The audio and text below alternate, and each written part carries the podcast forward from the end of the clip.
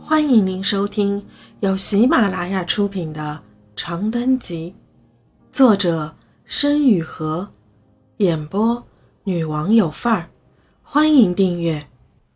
相隔中，我透过口罩深吸一口气，努力让这初春的气息浸润的更深一些。我脚步虚浮的往住院部走去。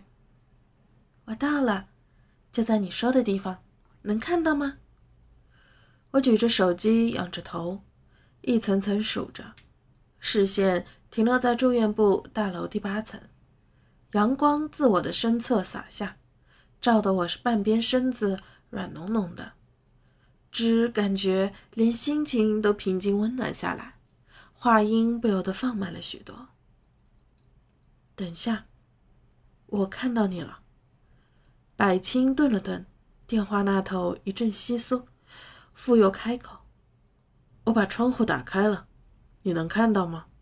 应该在八层靠西边的地方。”我扶着脖子，努力抬头辨认着，终于在八层尽头的防护栏后看到了那扇打开的窗和窗后的男孩，百青和诗航并肩站着，一黑一黄两个身影使劲朝我挥手。诗航手里举着把辣眼睛的绿色扫帚，百青伸着手要去按他的脑袋。病房的米白色窗帘时而迎风鼓起，像昂扬的风帆。我朝他们挥了挥手，忍不住笑了。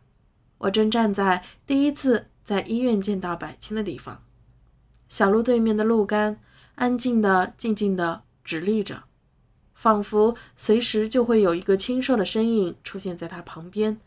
惹人满心荡漾。几片白色玉兰花从我的头顶飘飘摇摇地落下，袭过一阵花香。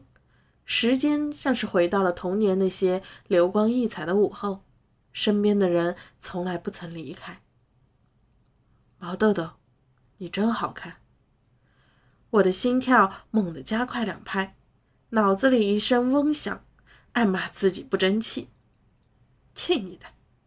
我朝楼上摆了摆手，就你这近视的度数，看得清人脸就怪了。看不清别人，看得清你。百青的声音很低，似乎是不想让诗航听见。这句话之后是良久的沉默。我举着手机，任由料峭春风在耳畔唰啦啦的拂过。诗航在电话的那一头嚷嚷着起哄。楼下玉兰花如海浪一般起伏，麻雀懒洋洋地叫着，一如很多年前，一如很多个相伴和错过的春天。我想，也许他说的是对的。我们共享着太多时光的宝藏，是那些不为人知的叛逆，是深敛的寂寞，是不肯轻易丢下的倔强，是无论如何也想要和对方靠近的心。我与记忆中的少年隔着万重春风和千丈尘烟，在被疾病和恐惧所席卷的世界里，再一次找到了彼此。好了，我哽了哽喉咙，轻声说：“看到了吧，我全虚全伪的。”看到了。他一手扶在窗栏上，静静地站着，阳光毫不吝啬地照亮他的侧脸。使他看起来像个诗人或者斗士。要开开心心的，毛豆豆，你笑起来最好看。一只肥嘟嘟的橘猫从灌木丛里钻出，沿着马路牙子一路溜进视线的尽头。我感到耳尖有些发烫，边想象着百青的表情，边对话筒郑重地说：“你也是，我们都要开开心心的。”到家的时候已经趋于傍晚了，屋子里静悄悄的，灯也关着，尾顿的天光团团游走在客厅，漂浮在结了冰的大理石海面上。我换好拖鞋，摘下口罩，拿着鞋柜上的酒精喷雾，冲着自己狂喷一阵，然后把自己关在房间里，迫不及待地去拆百青给我的东西。一叠看上去像是从病历本上撕下来的纸，还有一个被磨掉了漆的蜡笔小新钥匙扣。我轻轻拎起那色泽暗淡的钥匙圈，对着台灯转了一圈。时光回溯到不知几年前，学校旁边的小卖部里，六十瓦的灯泡灯丝闪烁，冰柜上捂出了霉的棉布和老板永远抽不完的劣质香烟，一同散发着令人头晕的气味。我与百青齐齐蹲在小卖部角落里唯一的一台扭蛋机前，在墙上打下了两道阴影，紧张的大气不敢出。扭一次机器五块钱，我出了三块。他出了两块，这便是我们当时的全部积蓄了。如果抽到蜡笔小新，那就是十拿九稳。我指了指扭蛋机上褪色到几乎看不清的图案。如果抽到原野广志，那就是齐齐什么胜来着？旗开得胜。对对，如果抽到小白或者其他的什么，那就是。嗯，那就过两天再来抽一次。我看不大清百青的表情，见他不说话，便忐忑地往扭蛋机里塞换来的游戏币。正是放学时候，小卖部里的孩子们摩肩接踵，吵嚷着棉丝丝的融化在热浪里。然而，那硬币落入机器的声音却无比清晰地砸在我的心头，直到今天仍然久久回响。一起转。百青扭头看我，镜片反射着温暖的橙色光晕，一只手放在扭蛋机的旋钮上。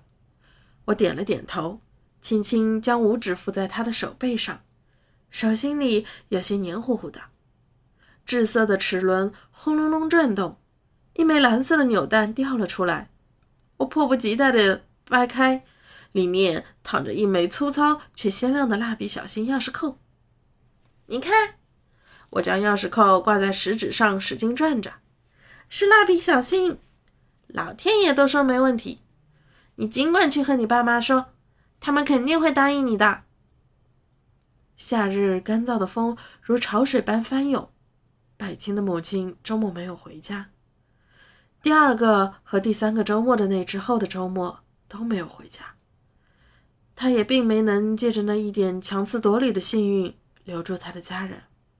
再后来，百青的父母离婚了，扔了吧。我不知道怎么安慰他，只好说：“看来不管用。”显然他没有听我的。我有节奏地转着钥匙扣，心里头琢磨着这到底是怎么意思。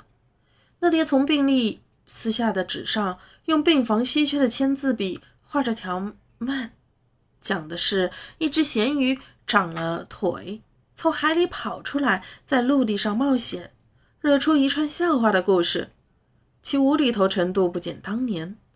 画风雷同，语文书页角的没头脑机器人，看得我忍不住扶额而笑。到底搞什么啊？大费周章的。我向后一靠，打开手机，发现是条未读消息。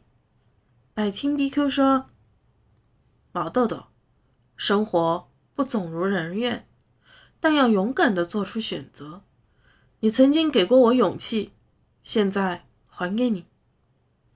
蜡笔小新高举着拳头，咸鱼一次次被烈日烤干，又一次次爬起来，在台灯洒下的一片暖灰中显得渺小又坚定。我垂着眼睛盯着屏幕，不时心里深呼一片暖阳春草。百青那浪漫主义者的柔软心绪，永远能带给我温暖和慰藉，无论是从前还是现在。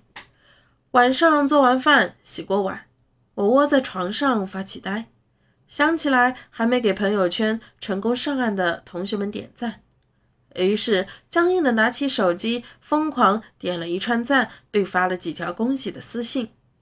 不多时，屋外传来激烈的争吵。和哭喊声，浴室的水声和剃须刀的嗡嗡声。我眼前一黑，刚想出去看看，就听到一阵撕心裂肺的哀嚎：“我不活了，我不治了，你别过来！你要干嘛？你别哭了，孩子还哭有什么用？掉头发是正常的，医生都说了。”化疗结束还会再长的。我不要，我不活了，我不治了，让我死吧！你别管我。我实在不会描述这种歇斯底里的呕血是有多么可怖，光是听上去就仿佛是有什么人把我的肋骨一根根抽出来，再一根根狠扎在心上、肺里那样痛。我深知妈妈绝对不想在这种时候面对我，于是紧闭着门，抱膝坐在椅子上，埋着头，尽量不去听外面的哭喊、哭闹。要勇敢地做出选择。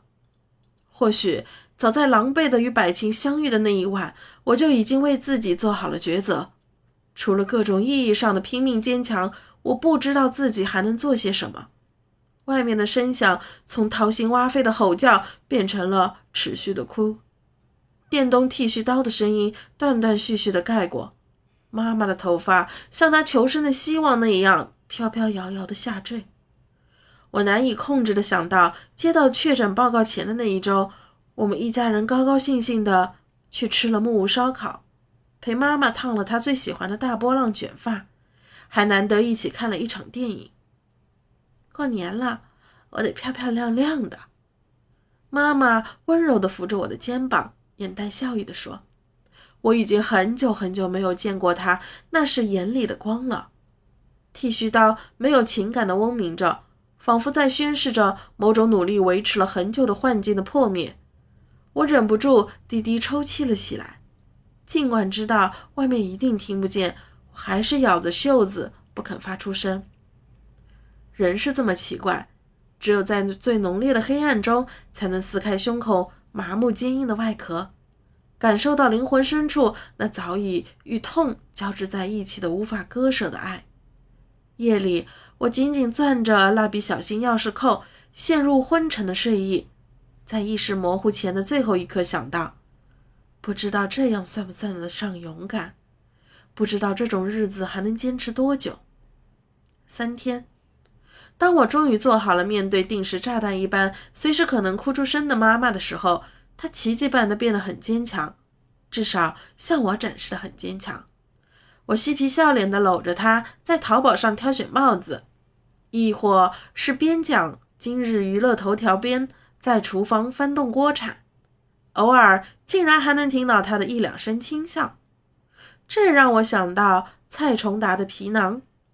所有成员似乎都意识到自己是在配合演一出戏码，戏码的剧本不知道，但主角心中主旨是传达一种乐观，一种对彼此对未来的信心。揣摩各自的角色和准确的台词，我们带着以爱为名、以坚韧为理的假面，在同一个空间重复着自己都未必相信的乐观废话，将生活的戏码诠释得精准而令人心寒。随着这一出风波暂时平息，日子似乎好过了一些。然而，更严峻的打击还在暗处酝酿。我感冒了。起初，我并没有在意。毕竟，过敏性鼻炎已经伴随我度过了北京十几年的干燥冬天。可过敏性鼻炎不会让人头疼，不会让人发热，不会让人喉咙疼到喝水也困难。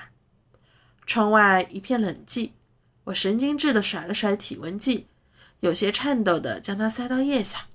我不断告诉自己，越是这种时候越不能慌，闷头捂上被子。夜里，我做了一个梦。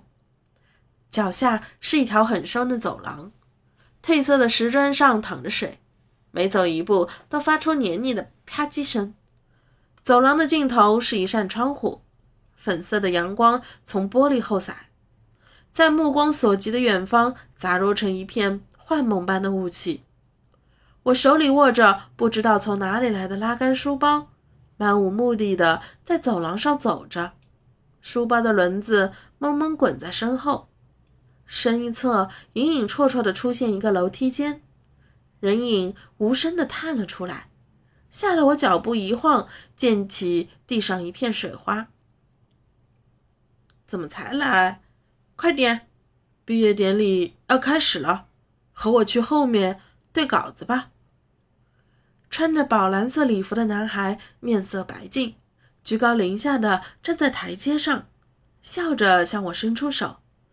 楼梯间的扶手上缠着庆祝用的彩色丝带，背面开着一扇小窗，天光被橙色晨雾笼罩，将他细瘦的影子在台阶上拉得很长很长。四下无声，唯有脚下水流淌过，连带着各处管杆都模糊了起来。见我不动，他悠悠开口：“我等你好久啊。”我愣了一瞬，握紧手中拉杆书包，下意识的开口：“我这就……”下一秒，人影和楼梯间消失不见，冰冷的墙壁与我无声对视。我是来干什么的来的？细密的水声冲刷着地面，不断推着我向前。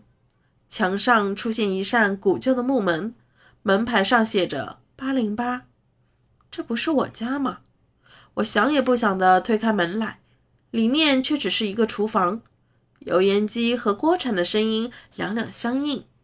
一个女人系着围裙站在灶台上炒菜，她听见开门声，回身看我，温柔的长发披在肩头。听众朋友，本集已播讲完毕，请订阅专辑，下集精彩继续。